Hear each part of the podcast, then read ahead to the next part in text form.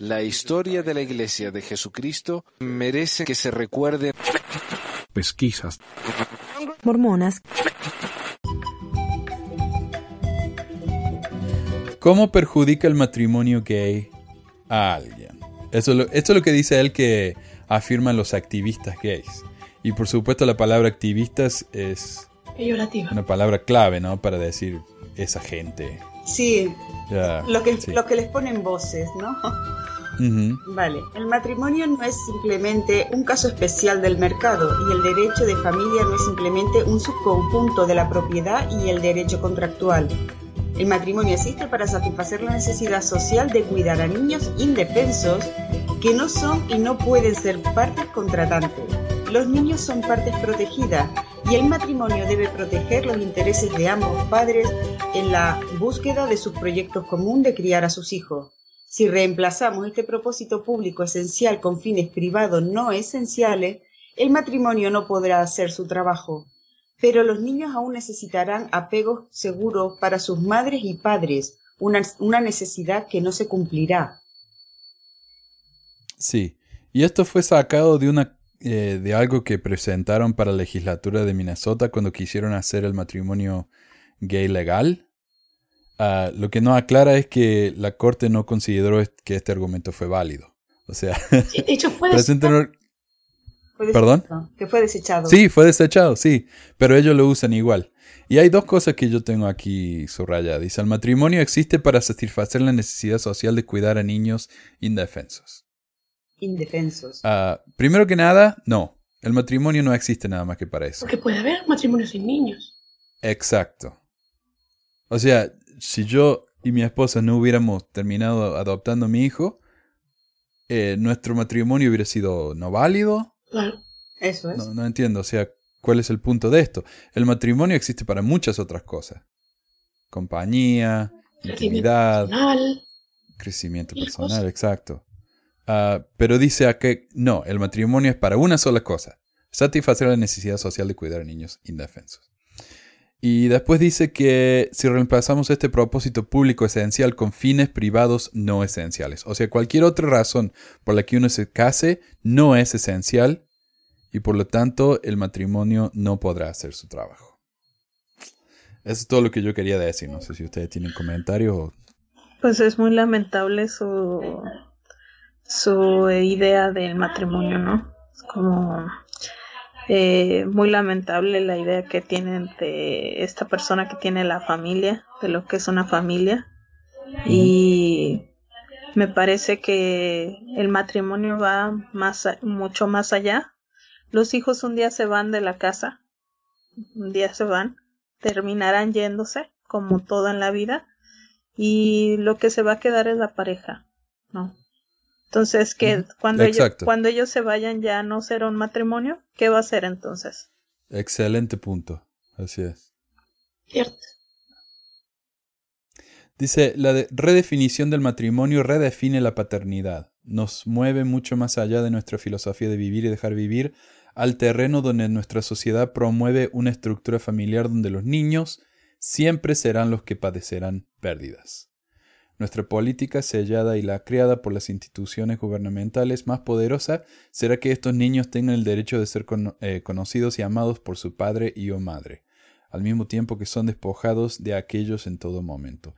En los hogares encabezados por el mismo sexo, los deseos de los adultos prevalecen sobre los derechos del niño. párate ahí.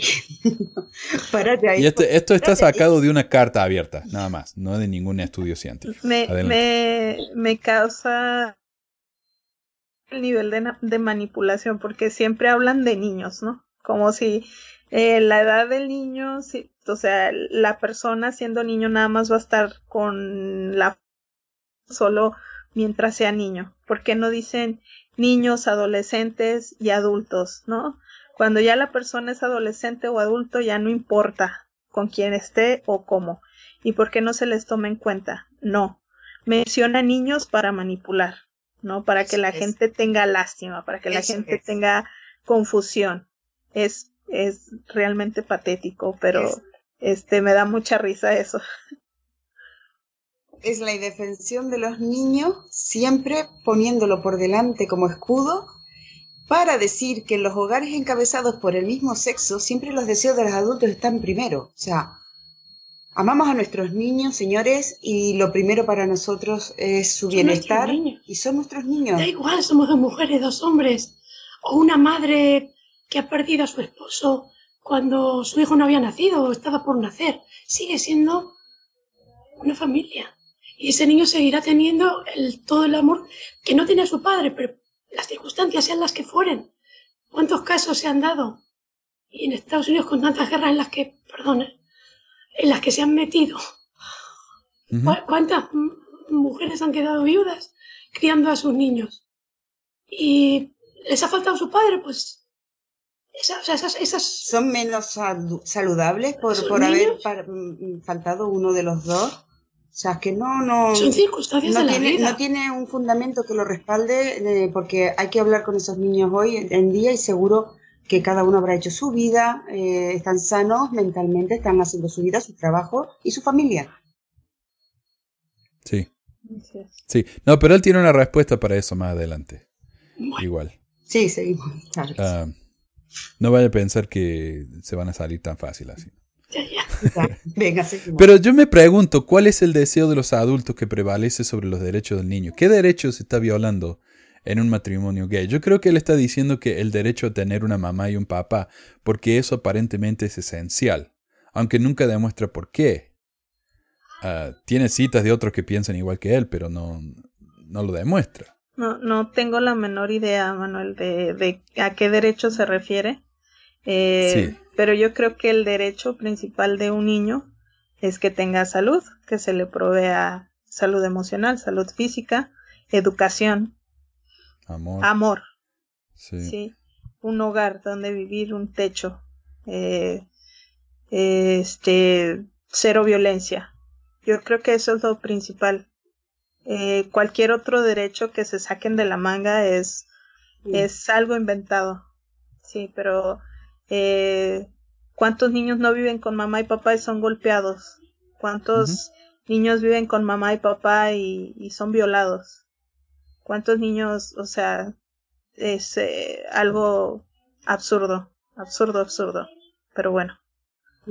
Sí, y eso fue cuando yo era un bien miembro fuerte de la iglesia, eh, muy fiel, y yo estuve en una clase de sociología acá en la universidad, y mi maestro trajo a un amigo de él que era, que era gay, que es gay, me imagino. y él vino y, mencionó eso. Ah, ¿Verdad? ¿Qué, ¿Qué, pasa entonces con los, con los hijos de, de, padres de familias donde son golpeados, abusados? ¿Por qué no pueden estar con una familia eh, gay que los va a amar y los va a cuidar y los va a tratar bien? Y yo ahí pensé, es verdad. Es verdad, incluso yo como, como fiel mormón que era, eso me pareció un punto excelente. Eh, se trata del amor de los chicos. Y de acá, de hecho, vamos a pasar al número 3, que se llama Los estudios muestran que las personas homosexuales en realidad son mejores padres. Y eso es lo que dicen, según esta persona, los... Eh, ¿Cómo es la palabra que usa él? Activistas. Activistas gays. Dice, pero en realidad, dice él, en de 8 en 8 de 12 medidas psicométricas, el riesgo de problemas emocionales, problemas de desarrollo o uso de servicios de tratamiento de salud mental es casi el doble entre aquellos con padres del mismo sexo cuando se compara con hijos de padres del sexo opuesto. Ah, y esto es de una investigación. Pero ustedes compartieron un, artículo eh, de psicociencia. Adelante. ¿Qué fue por este párrafo que lo hemos compartido? Sí, lo, busqué y me pareció, además da, las... Eh, de dónde, dónde, se ha hecho, dónde se han hecho los estudios, en qué universidad, por qué profesores o por qué médicos. O sea, está respaldado científicamente de dónde se ha sacado lo que se afirma. Aquí se limitan a hacer afirmaciones personales sin ninguna validez ni sociológica, ni ningún estudio de ninguna clase. Y el estudio ese me, me pareció interesantísimo precisamente por eso, porque contradice completamente con em, estudios fiables en las que pone quién los ha hecho y cómo se han hecho.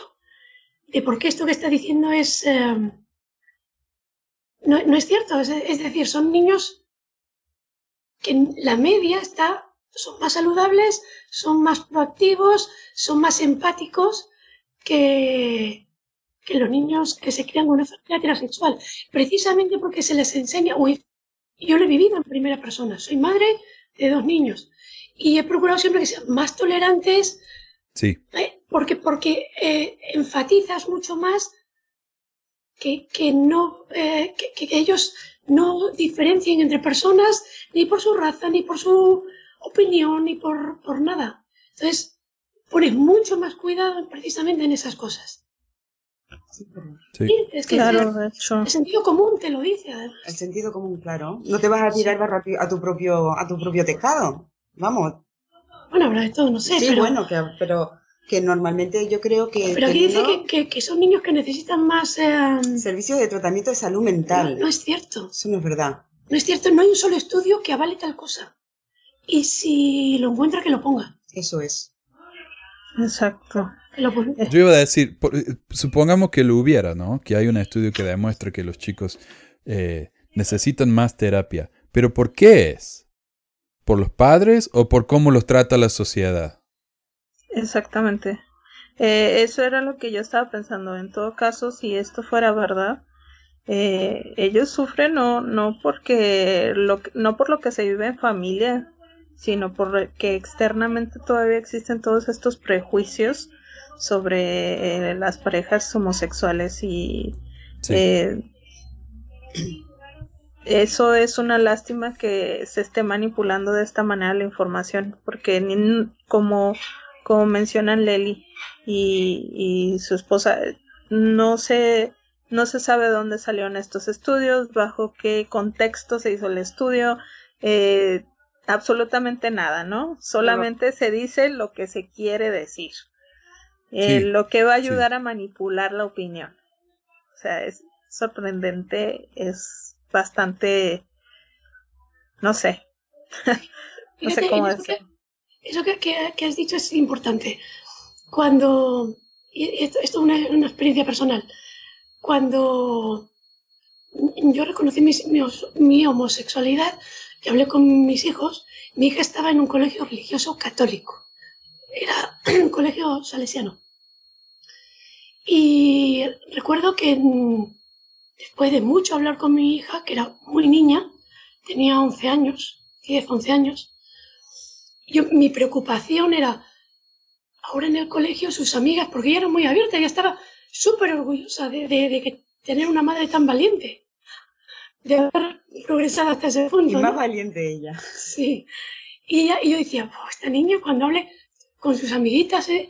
y y, ella le decía, pero yo no tengo por qué ocultar nada, yo estoy orgullosa de ti, de la familia que tenemos. Un ejemplo, la niña. Y todo, ¿no? Digo, sí, y yo pensaba para mí, ¿cómo le desilusiono diciendo que quizás va a encontrar? Entonces, incluso en esos casos que decías tú, de verdad, lo, que encuentran fuera va a ser el problema, preparas a tus hijos, o, lo intentas, educarles para, para que ellos sean respetuosos con las opiniones de los demás, pero que a la vez sean firmes en sus sentimientos y en su pensamiento de, su propio entorno. Y sí, además eh, quería comentar, ¿no? Cuando ella habló con su mejor amiga de clase y él le contó, pues mi madre es homosexual y no sé qué, de la forma más natural. Ah, sí, y los niños son tan naturales, de verdad son tan espontáneos, tan sanos, si no los eh, encauzamos mal o les hacemos ver lo que es a nuestro parecer lo bueno o lo malo, su, su esencia natural ya les dice lo que es bueno o malo. Ah, sí, ah, qué guay tal. Y recuerdo cuando yo iba a buscarla al colegio los miércoles, me presentó a sus amiguitas y tal, nadie hizo mención de nada.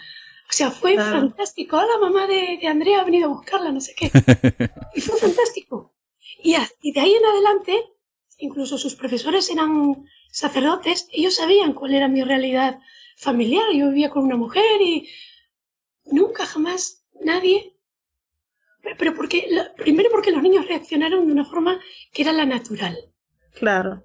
Incluso las parejas, la pareja ahora de mi hija, que también era salesiano o era alumno, nunca, nunca había dado necesidad de explicar nada porque todo se vivió desde el respeto, desde la tolerancia claro. que hablábamos antes, ¿no?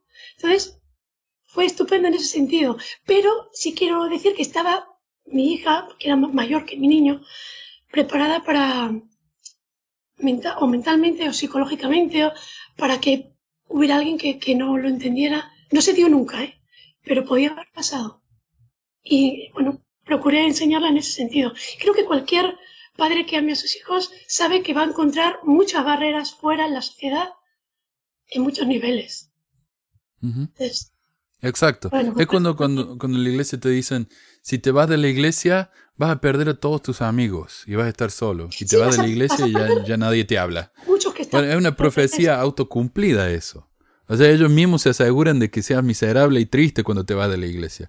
O sea, y, lo mismo, bueno, si, si, van a, si vas a ser eh, homosexual o vas a vivir en una pareja homosexual, vas a ser triste y después se aseguran de que uno sea triste. O sea, no es algo natural, es algo que ellos están tratando de que uno sufra. Ah, me parece a mí. Entonces, sí, si un chico sufre alguna consecuencia psicológica, no es a causa de los padres que lo cuidan y lo aman y lo tratan bien, es a causa de la sociedad que lo hace ver como algo feo, sucio, ¿no? Ah, esa es la realidad. Y, y, eso es lo que no aclara este hombre. Entonces, él, él está diciendo, viste cuando en la corte te dicen hay que decir toda la verdad, solo la verdad y nada más que la verdad. Sí. No está diciendo toda la verdad, él está escogiendo la verdad que más le conviene para su argumento. Exactamente, exactamente, Manuel. Él está eligiendo la información que le va a ayudar con su punto, ¿no? Entonces, no es justo y mucho menos es justo que una persona que esté leyendo esto se crea toda la palabrería que viene nada más así, sin fundamento. Ah, y acá hay un punto que también es uno de los puntos que más me, me, frustran. Dice, si es una ciencia social indiscutible que los niños sufren mucho cuando son abandonados por sus padres biológicos, cuando sus padres se divorcian, cuando uno de sus padres muere o cuando son concebidos por un donante, entonces, ¿cómo es posible que estén milagrosamente saliendo aún mejor cuando se han criado en hogares encabezados por personas del mismo sexo? Cada niño criado por dos mamás o dos papás llegó a ese hogar a través de uno de esos cuatro métodos traumáticos. Ser criado bajo el arco iris limpia milagrosamente todos los efectos negativos y el dolor que rodean la pérdida y la privación diaria de uno o ambos padres? Ah, entonces, hay cuatro, cuatro maneras en las que un chico puede terminar en una pareja del mismo sexo. Son abandonados. Los padres se divorcian uno de los padres muere o son concebidos por un donante. Ahí hay una cosa que no es igual a las otras. Ah, ah, ¿Cómo es traumatizante el que uno sea adoptado de niño, por ejemplo, y solo conoce a una familia? ¿Cómo es traumatizante que uno sea concebido por medio de un donante? No entiendo eso. Ah, pero para él lo es. ¿no? lo mete todo en el mismo saco. Todo está en el mismo nivel. Es que no es exacto. Nada de lo que dice ahí es exacto. Todo es relativo. Mira, mi hijo, yo ya les dije mil veces, mi hijo es adoptado y él conoce a su mamá biológica, pero yo no le veo ningún trauma a él. Él es un chico feliz, es un chico, él, él, conoce a las dos familias, él entiende cómo es la situación, él la entiende. Cuando uno le enseña a los chicos de, de, chiquitos, ellos entienden, ¿no? Es, cuando la sociedad empieza a clasificar cosas en, eh, en modelitos que uno tiene que encajar, ahí es cuando las cosas ya no... Las etiquetas, sí. Sí. Entonces esto es simplemente falso. Pero... Totalmente, totalmente falso. Sí. Esa es la parte que más, No es verdad esto que, que dicen. No, y es muy triste que... Pues sí, que esté hablando de algo tan eh, delicado y tan personal, tan de una forma tan simple. Es bastante triste. Exacto. Y, ellos, y él dice, bueno, pero todos los hijos que nacen o que viven con, con pareja gay están traumatizados. Porque mira, una, una familia que abandona a su hijo. Ok, entonces ese hijo va a estar traumatizado ya sea en una, en una pareja gay o no. Igual, claro. claro, igual. Y no habla acá de cuántos chicos han se han criado en parejas heterosexuales que salen con unos traumas terribles. No menciona eso. Claro. Ah. Lo que decía Jenny antes. Padres que han sido violentos o, que han engañado a sus mujeres o que han... O, o, maltratan a sus hijos. O, madres, madres, madres también hay, las hay, ¿eh? Puede haber madres que son malísimas y que no quieren a sus hijos y toda la vida los maltrata. Eso es muy, eso es muy común acá en México, pues, o sea, eh, la violencia intrafamiliar entre eh, hombres que golpean a las mujeres, incluso que las matan. Hay un estado aquí en México donde es muy común, muy común ver, ver eso desafortunadamente. Y bueno, ahí cumple con la natural, ¿no? Cumple con todos sus estándares. Sin embargo, no creo que esos niños crezcan sin traumas. No creo que tengan una salud emocional como, como debe. O sea, claro. Exacto.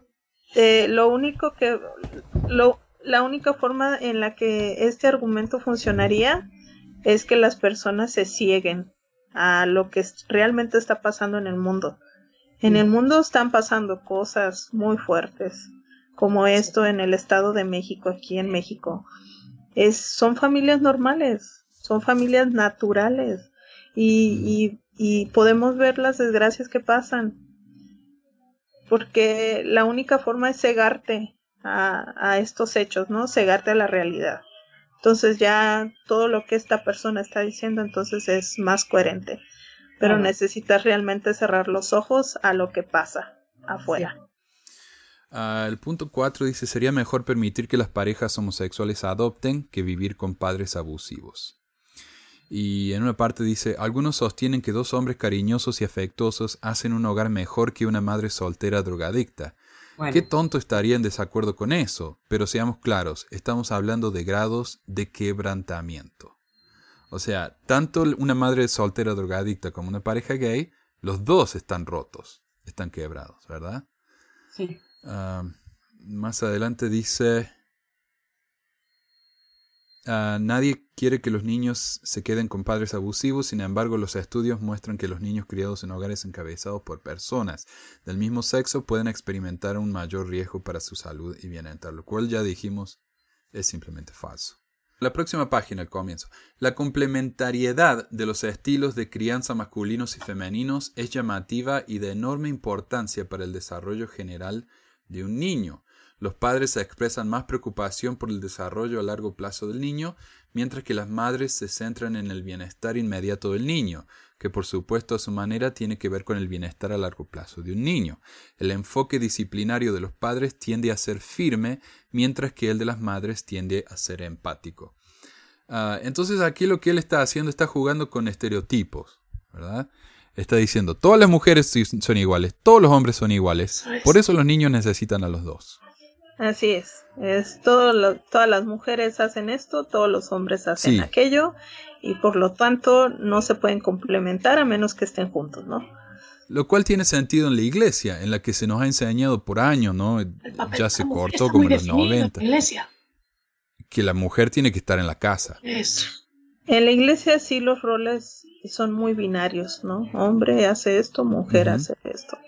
Sí, totalmente de acuerdo, pero no, vamos. Eso encajaría en el modelo de la iglesia, porque en, la sociedad real en la que vivimos cada día esto no, no se ajusta para nada.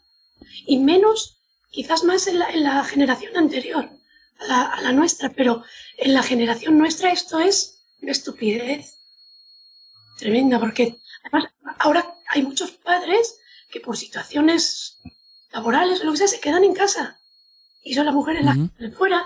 Hay mujeres, y, en mi caso concreto además, e, estos papeles en su momento con mi ex marido estaban invertidos. Él era el cercano, él era el blando, entre comillas, yo era la que ponía la disciplina, o sea, no tiene nada que ver, depende de la personalidad y el carácter de cada uno. Sí. Tengo una compañera, Manuel, que lleva toda la vida, es compañera mía del trabajo, llevamos 25 años en la oficina y eh, decidieron en un principio, ella, como tenía un buen puesto, él criar las niñas y ella en, el trabajo, o sea, ella se dedicaba a sacar el, el dinero y él pues la comida, el colegio, las actividades y para arriba y para abajo con el taxi, como decía él. Y las niñas son unas niñas que son estupendas y que no... Si es que la realidad se impone. Es que ¿sabes cómo llamo yo este párrafo que estabas leyendo, el último? Sexista. No, no, no, o no. Porque a cada, a cada frase, la comunidad de los estilos de la crianza masculina y femenina es llamativa en enorme importancia para el desarrollo general de un niño, o no. Los padres expresan la preocupación de los desarrollos del niño, o no Mientras que las madres se centran en el bienestar inmediato del niño o no. O sea, yo lo llamo o no este párrafo, de verdad, porque todo es muy relativo también. O sea. Exacto. Perdona por redundar. Claro que sí. Pero, pero, pero es la necesidad, como decía, creo que decía Jenny, de eso de encajar en el molde. Hay que encajar en el molde. Este, este párrafo entero está hecho nada más que para personas que encajan exactamente en ese molde, que debe ser el qué, menos del 50% de la población. Ni siquiera dentro de la iglesia se dan estas realidades ya. En esta generación última, los, los roles tradicionales muchas veces eh, están mezclados, como dice Manuel.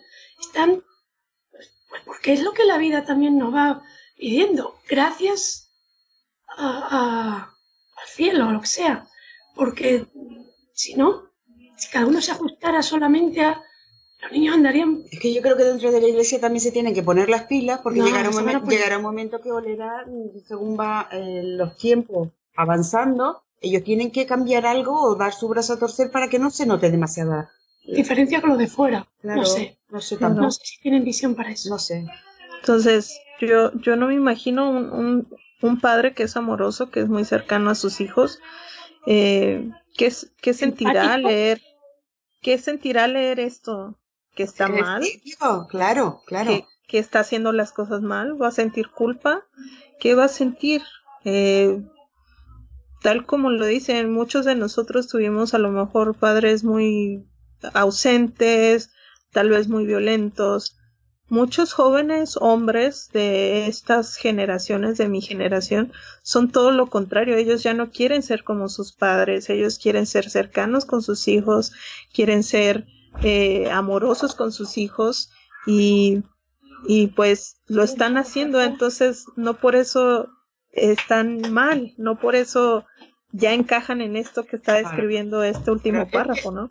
Un padre empático que lea esto, empático, dirá, Madre mía, si es que estoy cogiendo el rol de mi mujer. Sí. Hay una parte que es una referencia ah, que también me da una, una rabia. Dice, el conocimiento legal del matrimonio entre personas del mismo sexo puede, con el tiempo, erosionar la identidad social, el desarrollo de género y el carácter moral de los niños. Ningún diálogo sobre este tema puede ser completo sin tener en cuenta las consecuencias a largo plazo para los niños. Entonces, aceptar el matrimonio entre personas del mismo sexo puede, con el tiempo, erosionar la identidad social, el desarrollo del género y el carácter moral. Ah, y eso es un insulto tan grande, ¿verdad? Esto obviamente se dio justo cuando pasó la ley del matrimonio del mismo sexo aquí en Estados Unidos la iglesia solo le importa estos temas cuando ocurren acá en Estados Unidos, si no, ni, se enteran. Pero ya hace como dos años ya. Y no ha pasado nada de esto. Claro, no, y, a lo que se refieren con la identidad es esta, e, e, esta separación de los roles, ¿no? Eh, de la que estábamos hablando. Exacto. O sea, esta separación de no, es que los hombres deben hacer esto, las mujeres deben hacer aquello, y no se puede mezclar, ¿no? Este, a eso se refiere con, con el cambio de la identidad o la confusión en la identidad de las personas, lo cual me parece bastante retrógrada querer meter a todos los hombres nuevamente en un mismo saco y a todas las mujeres en otro saco, ¿no? Es, sería volver a ese tiempo donde las mujeres no podíamos votar, no podíamos eh, contradecir a nadie. para atrás. Sí, o sea, todo volver hacia atrás.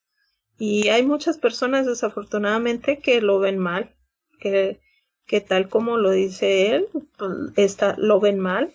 Ven mal que las mujeres seamos más progresistas, que se nos hayan dado más derechos. Lo siguen viendo mal. Y, y bueno, pues es una lástima que, que, quien lo esté leyendo no se dé cuenta de algo así al leerlo. Pero eso es lo que está pasando y eso es lo que está tratando de decir en pocas palabras. Pero no solo eso, no solamente lo ven mal, sino que según esto, puede erosionar el carácter moral de los niños. Eso quería yo ahí, ahí quería yo llegar. El carácter moral de los niños. ¿Qué, qué, viene a significar esto realmente? Solo por reconocer que el matrimonio, eh, la igualdad de matrimonio homosexual con el resto de matrimonios. Solo por reconocimiento, un reconocimiento que es un derecho civil, sin más. Sí que le dan importancia a ellos. Para nosotros es un trámite bonito, interesante, que podemos ah, como muchos otros heterosexuales, hacer uso de él o no, claro. pero hasta el punto de eh, cambiar el carácter moral de los niños. O sea que, que por, por, aceptar el matrimonio homosexual o vivir con homosexuales los niños ya son deshonestos, son eh, los vuelve, no sé, personas violentas. Eso, eso es lo que está tratando de decir. La, la moralidad va de, de muchos no, eh, o también que se le puede pegar a la homosexualidad a los niños y, y lo tienen como si fuera una enfermedad que se pega. O sea, la, la, mi pensamiento y mi, mi, forma de pensar y vivir se lo transmito a, los, a mis niños y mis niños salen igual. Y, y eso está, mal para la sociedad, está mal visto, está, le, le has erosionado la, la moralidad del niño. Y no solo eso, Leli. Hay que recordar que muchas personas de estos conservadores, como el que, la señora que escribió esto, piensan que entre los homosexuales hay un descontrol de sexo, ¿verdad? Estas personas no pueden parar, van y, tienen relaciones con el que se le presente. A la persona inmoral. Ah, claro. Que somos inmorales o... O sea, Exacto. Promiscua, sí, la palabra es promiscua. promiscua, esa es la palabra. Y es, ah. un, y, es una característica nada más de las personas homosexuales, ¿no? Somos los únicos promiscuos, o sea, eh, aquellos que tienen, tuvieron muchas esposas, ellos no fueron promiscuos. No, claro que no. Nada más los homosexuales. No. eh, Brigham Young tuvo 60 hijos, pero no es. Eh, no, no era promiscuo. No, era promiscuo, no.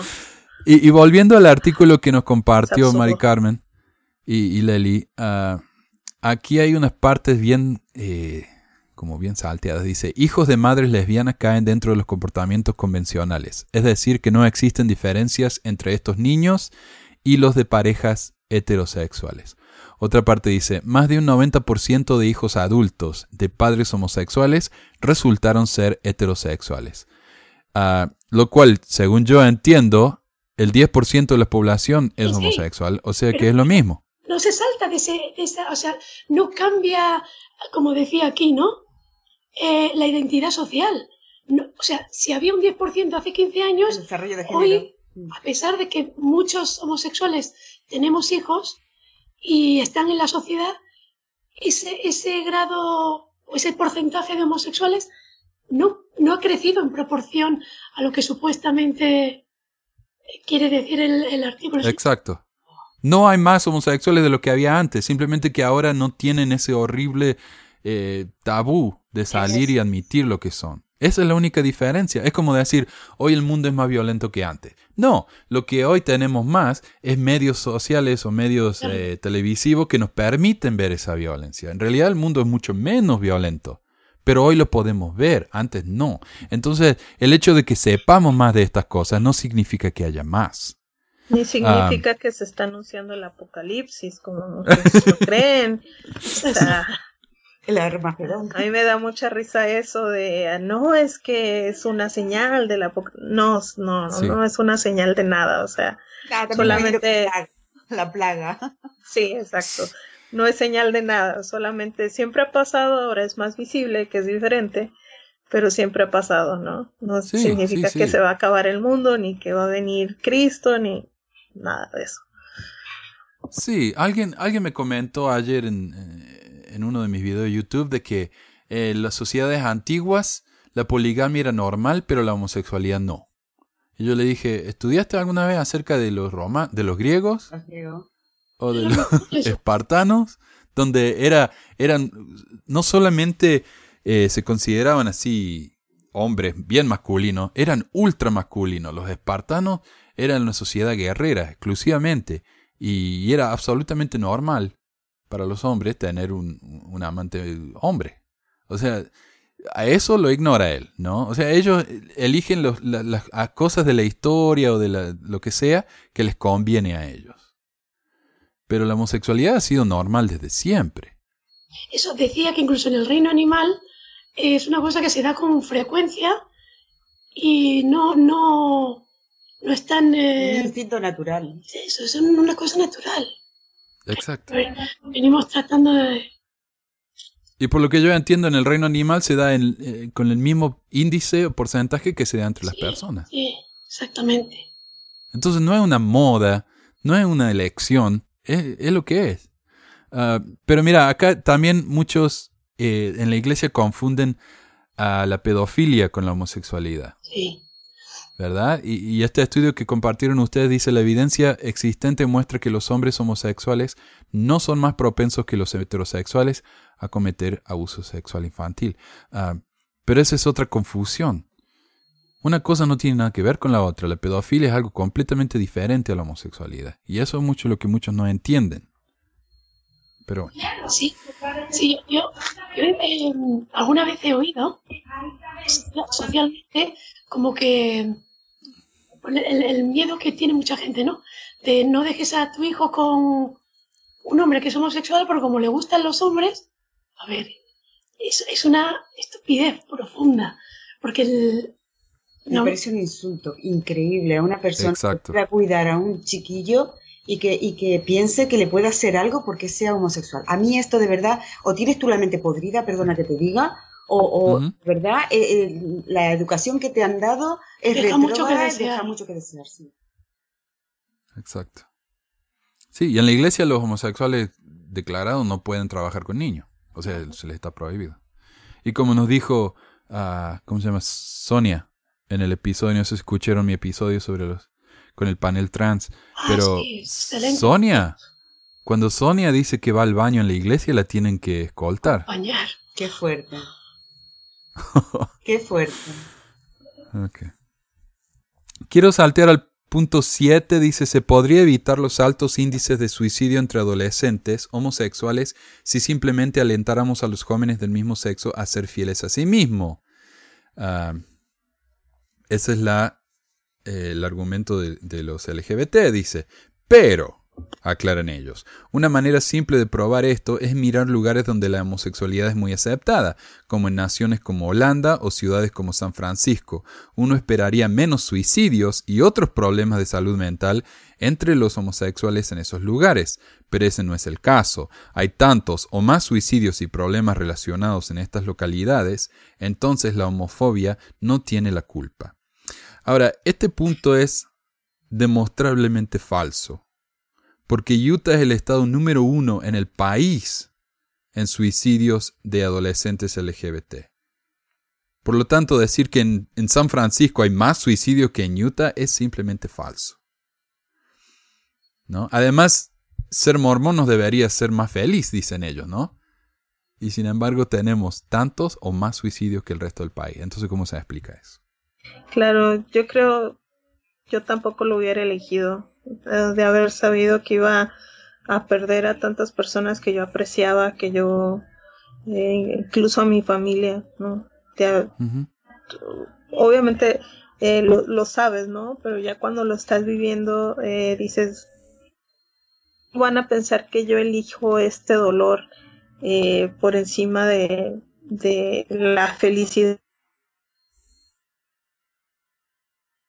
familia por siempre. O sea, es, es, absurdo, es absurdo, nadie lo elegiría, nadie lo elige. Es que nadie se para a pensar la obviedad que, de lo absurdo que es. ¿Cómo vas a elegir ese sufrimiento tú? ¿Cómo te, vas a, ¿Cómo te vas a ganar esa enemistad de tu familia, de tus amigos que te quieren para ser así y elegirlo de esa manera? No, solamente eso, yo lo veo desde el punto de vista de una persona eh, cis o heterosexual. Ah, yo no podría elegir ser homosexual. o sea, que, que, toda persona homosexual o de estos eh, fanáticos conservadores me digan a mí, ellos podrían elegir vivir con una pareja del mismo sexo por más que fuera legal o, por más que la sociedad lo obligara, ¿no? Digamos, eh, que la sociedad está al revés. No es lo que es ahora, sino que hay que casarse con alguien del mismo sexo porque eso es lo que manda la ley. ¿Podrían ellos realmente hacerlo? Yo podría casarme con un hombre, pero imagino que no sería ninguna cosa placentera para mí eh, vivir así. No sería porque no es quien soy. Claro, no sería, sería frustrante, sería, no es lo tuyo, no es lo que siente. No lo había pensado desde, desde ese punto de vista, Manuel, es verdad. Yo siendo heterosexual no puedo elegir ser homosexual. Es que es, un, es tan bueno, es buenísimo eso. Ayer hablé yo con un muchacho, bueno, más grande que yo, tiene 50 y algo. Se llama Brian. Eh, lo conocí en una. Eh, fuimos a un restaurante con el grupo local de post mormones, acá hay un montón.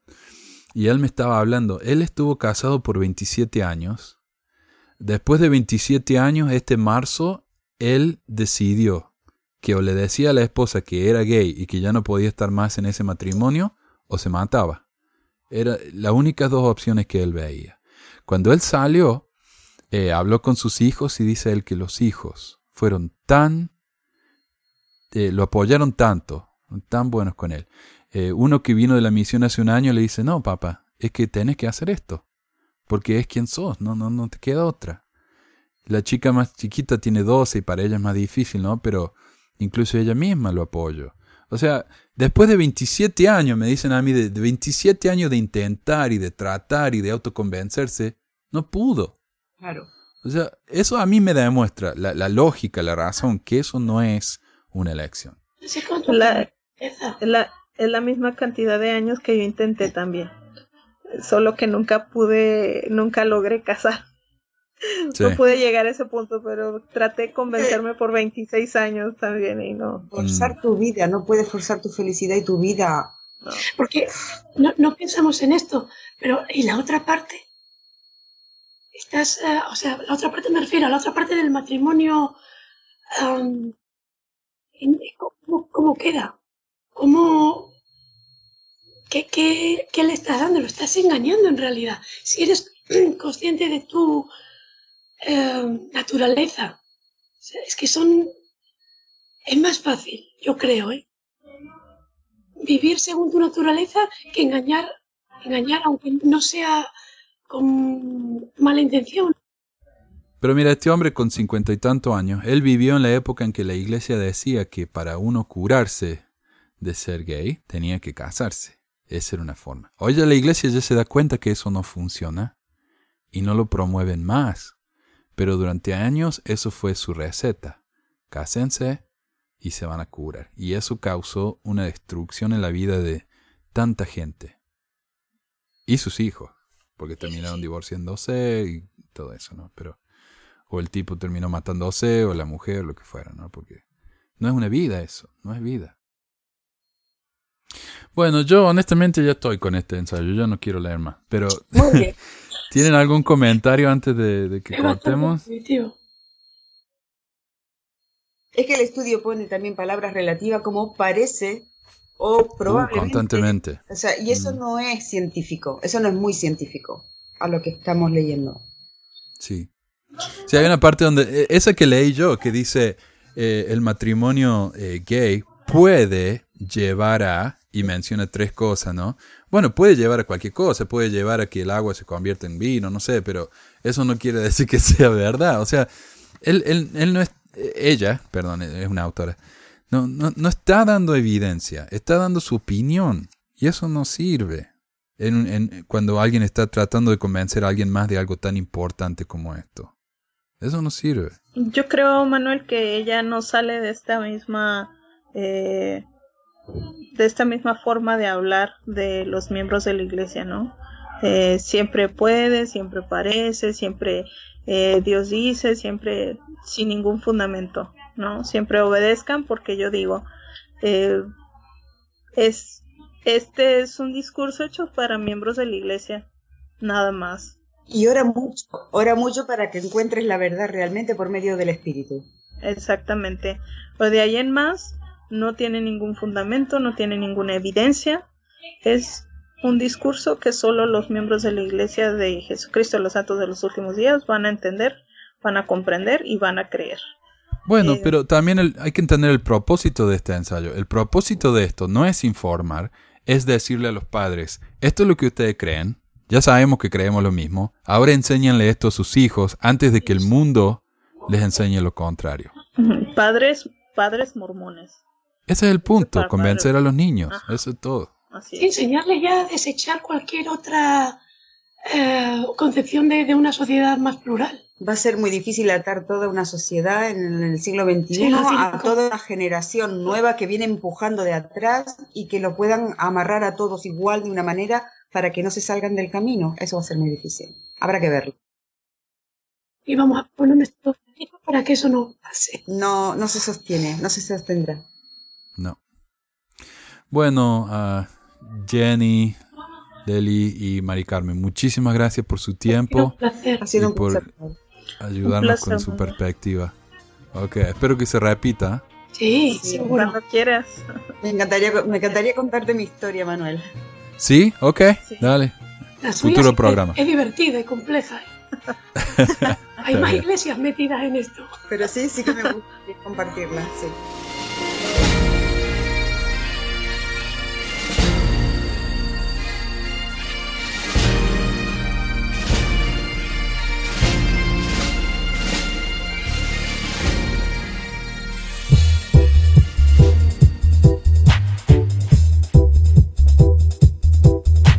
Gracias por escuchar esta edición de Pesquisas Mormonas. No se olvide de visitar nuestro website en pesquisasmormonas.com o pesmor.com y nuestro blog en pesquisasmormonas.org o pesmor.org.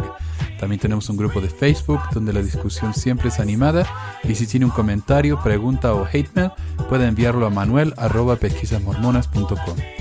Y si por alguna razón ha abandonado la iglesia y ya no sabe qué hacer con todos esos miles de dólares extras ahora que ya no paga el diezmo, le agradeceríamos si nos envía uno o dos dólares por medio de Patreon en patreon.com barra pesquisas mormonas o en paypal.me barra pesquisas mormonas para ayudarnos a cubrir los gastos de domain y hosting del podcast. Muchas gracias de nuevo y hasta la próxima semana. La música del comienzo del podcast es la canción de la primaria Historias del Libro de Mormón por Clive Romney. La canción previa a esta es la El Profeta del ex de Acevedo y esta es la versión de la banda Roosters de la canción de la primaria Palomitas de Maíz.